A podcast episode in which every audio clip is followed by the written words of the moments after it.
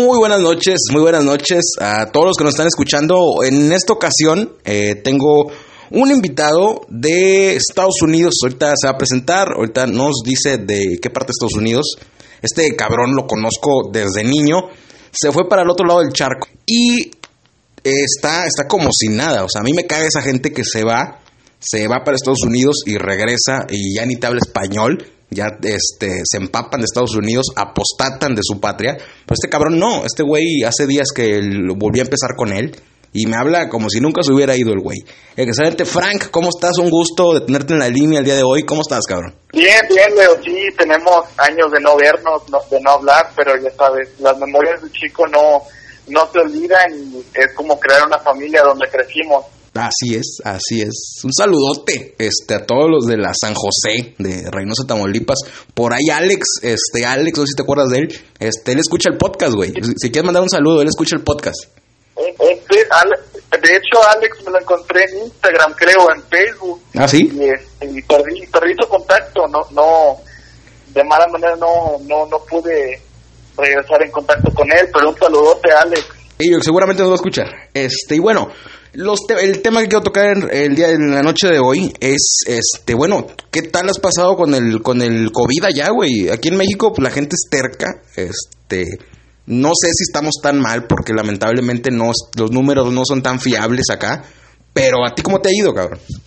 Bueno, mira, yo estoy aquí en Edinburgh, Texas, estamos a una hora o un poquito menos de, Reynosa, pero también nos ha ido un poco mal, este, ahorita como nadie se está poniendo la máscara, igualmente están tercos, este, están empezando otra vez a cerrar aquí nuestra área del Valle de Río Grande, que lo llamamos. Sí, sí, de hecho, aquí en Reynosa, este, ya habían abierto, ya estaban empezando otra vez a reactivar lo que es los negocios, lo que es el centro, lo que es la peatonal Hidalgo, este, y apenas hace unos días la volvieron a cerrar por lo mismo, porque ah, dieron paso a que se abriera, pero ok, dan paso a que se abra, pero la gente no atiende las indicaciones aunque se abra. Entonces, pues fue contraproducente y pues se fue para abajo otra vez todo, tuvieron que volver a cerrar. Y ahorita desgraciadamente están hasta el chongo los hospitales, el Hospital General, el 270. Y parece que tenemos un paralelo de, países, porque eh, aquí en Texas el, el gobernador empezó a abrir en un 25% y cuando subió al 50% es cuando empezó a afectar aquí a la, a la población de aquí del, Valle de Río Grande. igualmente los hospitales este, ahorita están en una capacidad del 100% y quieren mandar enfermeros de más del norte, pasando Texas, por allá, por esas áreas, para que ayuden a, las personas que ahorita están infectadas. Ok, este, no sé si a base de esto, pero me comentabas que estabas para el servicio de una asociación por parte del gobierno. No sé si puedes platicar un poquito de eso. Sí, este, bueno, ahorita estoy trabajando con una asociación este, que se llama, que es por el nombre non-profit, que significa no nos pagan por hacer el servicio que hacemos. Este, todo, toda donación, todo lo que recibimos es para la organización. La organización se llama The Borgen Project o el proyecto Borgen, lo que hacemos es ayudar a la pobreza extrema, ya que es, pues como estamos viendo, estamos viviendo en la historia, no la estamos escribiendo ni la estamos estudiando, pero la estamos viviendo.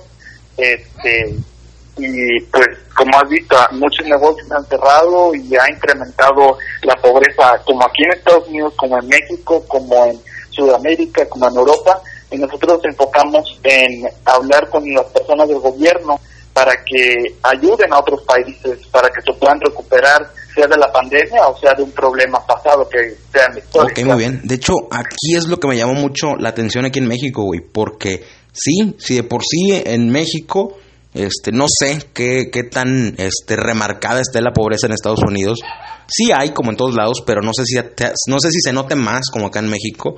Este, aquí, pues la gente que vive del diario, los vendedores, los tianguistas, que más adelante hablamos de eso, este, los tianguistas, los eh, vendedores ambulantes, todo esto, toda esta gente que depende de, salir todos los días, este, ya estaba molada de por sí. Y ahora con esto de que no pueden vender y todo eso, pues se jodió más. Y no sé, no quiero justificar que es como que, como que nunca ha pasado y por eso el gobierno no está preparado. No quiero justificar. Pero el gobierno no es como que tuvo un plan. O sea, fue sobre la marcha y lo entiendo, lo entiendo, nunca había pasado, no quiero justificar, pero lo entiendo, pero no tiene un plan, o sea, no, no, se fue como, fue como que nadie sale, nadie sale y se chingó, no, nadie sale y se chingó pero no se puso a pensar cómo hacer para las personas que no van a salir. Dieron por ahí unas despensas y unos apoyos, pero pues eso no, no es realmente que genere una ayuda para esas personas. No, este, si, si nos vamos a comparar Estados Unidos, la gente pobre, a lo que llamamos, este, tiene mucha ayuda del gobierno, hay muchos programas que existen que la gente puede encontrar trabajo, los ayudan a encontrar trabajo o les dan hasta dinero, les dan este un tipo de bono este, para comprar en las tiendas tipo Soriana, pero acá serían H&B o Walmart, eh, cada mes o cada dos semanas. Una ayuda que muchas veces otros países no tienen. Tienen, por ejemplo, como lo mencionas tú, los vendedores ambulantes de su vida viven del, del salario que ganan diariamente, de las cosas que venden. Sí es. Pues sí, este, algo que me llamó mucho la atención, no sé de qué tan enterado estés o no sé qué tan notorio sea.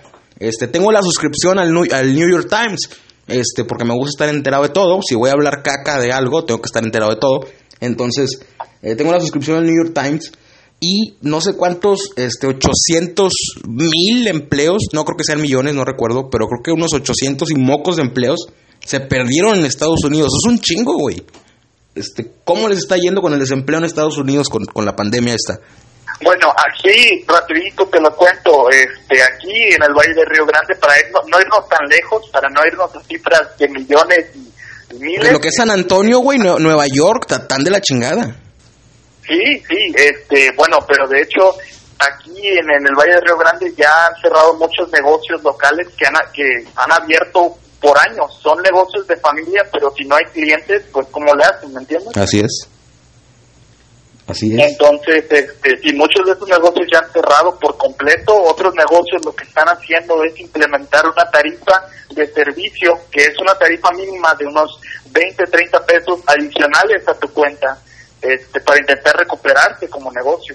Pero ni así, o sea. Es que, mm, ok, sí, o sea, son negocios de compra que a lo mejor son muchas cosas que en su momento comprabas como lujo, como antojo, pero ahorita no te queda ese dinero porque tú también estás jodido. Tú como empleado, tú como empleado, sí, estás jodido. Este, te queda para suplir las necesidades del diario. O sea, ya no tienes para ese antojo, para ese café, para esa hamburguesa, para esa playera, para ese tipo de, de comercios a los que regularmente ibas a lo mejor. Exacto, y ahorita lo que lo que está en su apogeo sería todo lo que es en línea, el internet. Exactamente. Pues, Jeff Bezos está haciendo un millonario a más no poder. Jeff Bezos, cabrón. De hecho, por ahí tenía el dato este, que el güey está ganando 50 mil dólares diarios, güey. Un putazo de varo. Son, creo que no sé cuántos millones, millones de pesos. Millones de pesos. Estamos hablando de 50 mil dólares nada más. Son millones de pesos. Un putazo de varo. Exacto, porque no, nos ha asegurado, estamos en un futuro o estamos viendo un futuro que todo va a ser en línea, todo estamos viviendo la historia que ya no necesitas ir a una tienda necesariamente a comprar algo. Exactamente. Exactamente. Si alguien nos está escuchando, si nos estás escuchando y tu negocio está de la chingada porque vendías un producto que ya no se vende, tal vez lo que tengas que hacer porque eh, las necesidades de la gente cambiaron. Las necesidades de la gente cambiaron. Ya no está pensando en el producto que tú vendes y tal vez por eso no se está vendiendo. Si estás en este problema, cambia tu producto y checa cuáles son las nuevas necesidades de la gente para que te vayas recuperando poco a poco. Sí, eso es correcto. Este, estoy muy a favor a tu, a tu consejo. De hecho, aquí este, donde yo vivo, en mi parte de Estados Unidos, está, se están haciendo ricos, como quien dice, este, con la venta de las máscaras. Están vendiendo las máscaras en 15, 20 dólares y ya sacan 100 dólares a la semana y de ahí sacan.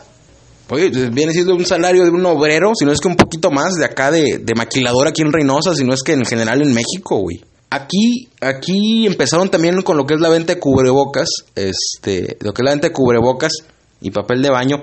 Y, algo, ah, conocí un güey, no voy a decir nombres, no voy a decir nombres para no quemarlo, pero qué pendejo. Este, si me está escuchando, eres tú, güey, no, no puede ser otro. Este, el güey se fue al City Club, este, a comprar, cuando se agarraron a comprar chingo de papel de baño, este, el güey se fue a City Club cuando, cuando pasó esto.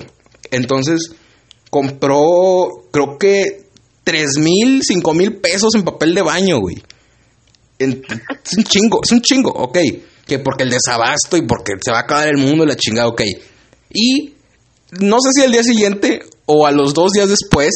Eh, ah, ok, porque el güey tenía plan de revenderlo. Tenía plan de revenderlo. Este, porque no había ni en Soriana, no había en tiendas así normales. Y estas eh, bodegas grandotas, lo que es Sam's Club, City Club, este, según también se estaban acabando. Entonces yo creo que este güey pensó que ya no iba a haber. El güey tenía la intención de revenderlo. Entonces, a los dos días, supongo, no sé si fue el día siguiente, vuelven a surtir otra vez las tiendas, vuelven a surtir otra vez City Club, y el güey se quedó con quién sabe cuántos paquetes de papel de baño, güey. Y después quiso ir a regresarlos, pero pues no se puede, no se puede. Entonces yo a decirte que acá hicieron exactamente lo mismo este, con las personas también. Este, una vez que acababan de decir, no, estamos viviendo una pandemia, haz de cuenta que fue como las cucarachas cuando viene la lluvia, empezaron a salir toda la gente y empezaron a ir a los Walmart y Chile a comprar y abastecer. Y se acabó el papel de baño, no te miento, en dos, tres días, después de que dieron el anuncio de que se iba a cerrar el Estado. Yo creo que es como este, me gusta llamarlo a mí, no sé si así se llama, yo creo que sí, porque lo vi en un libro, esta histeria, histeria colectiva, güey. Es como que, como tú lo dices, como las cucarachas. Es que el ser humano es lo que es, güey, es un pinche chango. Entonces, si yo veo que ese güey está haciendo eso porque viene algún acontecimiento y ese güey está haciendo eso porque a lo mejor se puede salvar de eso, yo, tal vez por instinto, voy a hacer lo mismo. Y la gente que está viendo que ese güey se está preparando de esa manera, tal vez correcta o incorrecta, pero están viendo que se está preparando de esa manera, este, pues lo van a seguir haciendo. Y entre más gente lo siga haciendo, más y más y más gente la va a seguir haciendo. Pues, o sea, hace todo este desmadre. Claro, y lo que, lo que yo estaba leyendo, este, porque ahorita estoy haciendo mi maestría, eh, es que la gente ahorita, el, la, la, sociedad, lo que no les gusta es leer, no les gusta leer, eh, por ejemplo, algún documento que el gobierno puso en Facebook de que no, pues la pandemia no está tan mal, eh, no se preocupen, no, no se pongan como cucarachas, como ovejas, pero escuchan las noticias, algo rápido. Aquí en México el pedo es que aparte que no leen, güey, o sea, si en Estados Unidos no leen, güey, y desgraciadamente imagínate en México, cabrón, donde casi la mitad de la gente no puede leer, es analfabeta, y los que pueden leer no leen. Entonces, este, está cabrón. Aquí lo que está afectando un poquito más es la desinformación. Nos sale cualquier pendejo, hace su hoja en Word, le pone los logos del gobierno, pone cualquier sandez y la empiezan a compartir, que no va a haber esto, no va a haber lo otro. Y no sé, no sé, o sea, no sé, ahí la gente, yo creo que tiene que saber identificar cuando es un documento este fidedigno y cuando ves que es un pinche documento, cuando puedes un pinche Word que lo puede hacer cualquier huerquillo de secundaria, güey. Claro, lo que ahorita está pasando es que, como, mencionas tú, hay mucha de, desinformación y tienen que verificar la información que están leyendo, la, la, información que están consumiendo diariamente. Aún así, si saben las noticias, porque muchas veces hasta las noticias pueden decirte mentiras. hay mucho, mucho medio amarillista, muchos periódicos y noticieros piteros que a veces hasta descaradamente ponen las fake news para tener vistas, para tener clics, para tener reproducciones. Porque eso viven de reproducciones, de clics, porque son medios piteros que nadie reconoce. Claro, este, pues de hecho acá, acá no, todos ponen una noticia por sacar noticias, claro, porque necesitan algo nuevo. Sí es. Y, muchas veces el gobierno pone otra cosa para calmar a la gente, pero la gente, como dije, no quiere leer o no, no tiene el tiempo para estar leyendo. Vivimos en, en un mundo, en un organismo viviente que toda la gente está viviendo la vida a un 100 millas por minuto. Y, si le agregamos que a la gente le gusta el desmadre, le gusta hacer chisme, pues va a preferir el chisme que suena más interesante a las noticias que realmente son, que es realmente lo que está pasando. Claro, que fue lo que pasó con, con el abastecimiento que tuvieron la gente comprando excesivos de, de papeles de baño y de comida. Oye, esta otra cosa que me llamó la atención, hablando de medios de comunicación, el cagadero, el super cagadero de Twitter y no sé si Facebook, pero yo vi más mencionado Twitter, el cagadero de Twitter, güey, con Donald Trump. No sé si te... sí, es cagadero, cagadero. Te digo que yo leo el New York Times y cagadero, güey, cagadero. Este, muy interesantes, muy interesantes las elecciones de Estados Unidos, güey, este, este año. ¿Cómo, cómo, cómo te lo pondré? Porque hay muchísimos comentarios. Para empezar, Donald Trump hizo de Twitter como su diario, vamos a ponerlo, para expresar sus pensamientos más secretos y tus verdades. Güey, pero permítame tantito, perdón. Es que, es que qué mamón. O sea, qué tan débil es la economía mexicana que pinche Trump tuitea y se cae el peso, güey. O sea, por, e, a mí me vale madre Trump. Pero si veo que está influyendo en México, es, me interesa saber por qué este güey está haciendo todo este desmadre y por qué es todo este cagadero. Continúa. Eh, sí, no. Este, hay, hay, hay que saber que siempre las figuras políticas van a decir y hacer para que algo, para algún resultado que les convenga a ellos, ¿no? Así es. Entonces, como, como mencionas tú, se, se cayó la economía de México, ha de ser por algo. Lo mismo, por ejemplo, con el con el regimiento ahorita que no sé si escuchaste que Irán o Irak este, que están poniendo que quieren atrapar a Trump porque asesinó a uno de sus oficiales políticos. Así es, que lo quieren llevar al juicio al güey, que de hecho creo que ya están haciendo o hicieron la orden de aprehensión para enjuiciarlo al güey. Sí, sí, sí. Sí, correcto, por, por eso te, por, por, lo mismo te menciono, cada movimiento es cuidadoso y político porque aquí el, el reinado de Trump, vamos a ponerlo así, este, ya está terminando, este es su último año de presidencia y ahorita estamos viviendo en las elecciones que vamos a elegir el nuevo presidente que sería entre Joe Biden o Donald Trump. Güey, a mí me gustaba Bernie Sanders, cabrón. Yo estaba, estaba con Bernie Sanders. Joe Biden, este, por... Ok, aclarando, los confundo.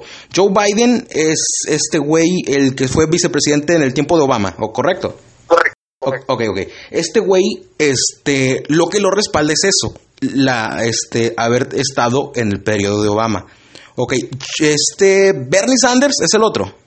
Bernie Sanders este, ya no está, de hecho, en la carrera. Ok, exactamente. Bernie Sanders me gustaba, güey, este, lo veía como presidenciable por este el cotorreo que él trae, la oratoria, la oratoria que él trae, güey, está muy cabrona. Este Biden, este, lo único que lo respalda es eh, haber trabajado con Obama, pero él solo como figura no levanta, güey, no levanta y la tiene muy fácil. No, yo creo que no debe de preocuparse, güey, si la caga o no, porque, o sea, va contra Trump. O sea, el güey va a ganar. O sea, el reinado de Trump, como dices, ya está irremediablemente roto, güey.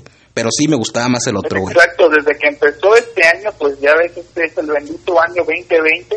Empezamos con el pie izquierdo. Empezó una guerra, entre casi, casi una guerra mundial 3 entre Trump y, y el dictador de, de Corea del Norte. Que, ya, que el güey no, no estaba muerto, andaba de parranda, cabrón. sí, este, todos pensamos que se había muerto y iba a reinar la hermana. Imagínate el cagadero. Déjame decirte que es igual de dictadora que el hermano. Sí, pero sí. apareció. No mames, imagínate el cagadero. ¿Manda? Digo, imagínate el cagadero de la hermana de Kim Jong-un. Este, imagínate el cagadero. O sea, si está más loca que ese güey, era capaz de ver vulnerable, ver vulnerable a Estados Unidos y partirle su madre. Exacto, yo creo que por eso mismo regresó el hermano y dijo, déjame resucitar porque no creo que ahorita nos, sí, nos sí. una guerra. Porque lo, lo, el, eh, ok, nadie, nadie, ningún ser vivo de, de, sobre la faz de la Tierra tiene acceso a la información de Corea del Norte, güey. Pero supongo yo, y creo que sí, que Corea del Norte la ventaja que tiene es que no tiene o casi no tiene contagios, casi no tiene pacientes COVID, porque nadie entra y nadie sale, güey. Es la gran ventaja de, de, Corea del Norte. Yo creo que Corea del Norte está fuerte ahorita en cuanto a, a este, en, en, cuestiones militares, güey. Ahorita Corea del Norte puede partirle a su madre quien quiera. Claro, y aparte, y como tú mencionas, no sabemos nada de, de, Corea del Norte. Como por ejemplo, nosotros tenemos estudios y tenemos drones que están sobrevolando ahorita a todos los países, pero no sabemos casi nada de Corea del Norte. No mames, que Estados Unidos tiene drones en todos los países, güey. Sí, sí, este, de hecho hubo, hubo un incidente que, que un país destruyó uno de nuestros drones y casi nos íbamos a la guerra. Pinches gringos. Pero como, como dicen, el, la, la, educación siempre va a ser tu mejor arma en, en una guerra. El saber más es, es esencial para saber cuál es el siguiente movimiento de tu enemigo. Pues bueno, entonces yo creo que veremos ahora en noviembre, si no me equivoco, las elecciones son en noviembre, ya casi a nada. ¿Sí son en noviembre? Correcto, sí. Este, a finales de este año eh, vamos a ver a un nuevo presidente y es que lo veamos nuevo. Si no, seguiremos con el reinado de Trump. Güey, es que, es que no, es que no puede ganar Trump, güey. No, no sé, no puede. Y si gana, chinga, no, es que no es posible eso. De hecho, el güey eh, dando sus patadas de ahogado, no sé si fue por Twitter o lo hizo en... creo que fue por Twitter, güey. No sé si lo hizo por Twitter o lo hizo como un comunicado oficial. Pero el güey se puso a documentar a lo, a lo pendejo que no podían mandarle las boletas por correo a sus casas a los votantes porque podía haber fraude. Creo que, creo que lo dijo este güey hace unas semanas. Bueno, déjame, déjame contarte algo muy, curioso dato que, que tú tocas. Este, acá las elecciones puedes decir que están un poquito movidas a la izquierda. Te cuento por qué. El día de las elecciones, nosotros tenemos un día, tenemos elecciones que son tempranas, que puedes ir a votar cualquier, a cualquier hora, de 8 a 5, y votas y ya. Pero hay un día especial que se llama Día de Elecciones, en el que las filas a propósito se hacen extremadamente largas para que la gente se desespere y no vote. No mames. Sí, y, y, esto es, de hecho, es un término que hemos estudiado durante la historia, que es para para presionar a la gente que no vote, que no que no haga su voz que se comunique para que puedan elegir a un nuevo presidente. Esto se hace a propósito, de hecho. Entonces, lo que le da culo a Trump es que si les mandan por correo las boletas a la gente, todos van a votar, si no es que la mayoría van a votar, o mucha gente va a votar, y ahí las tiene de perder, güey, porque ya nadie lo quiere al cabrón.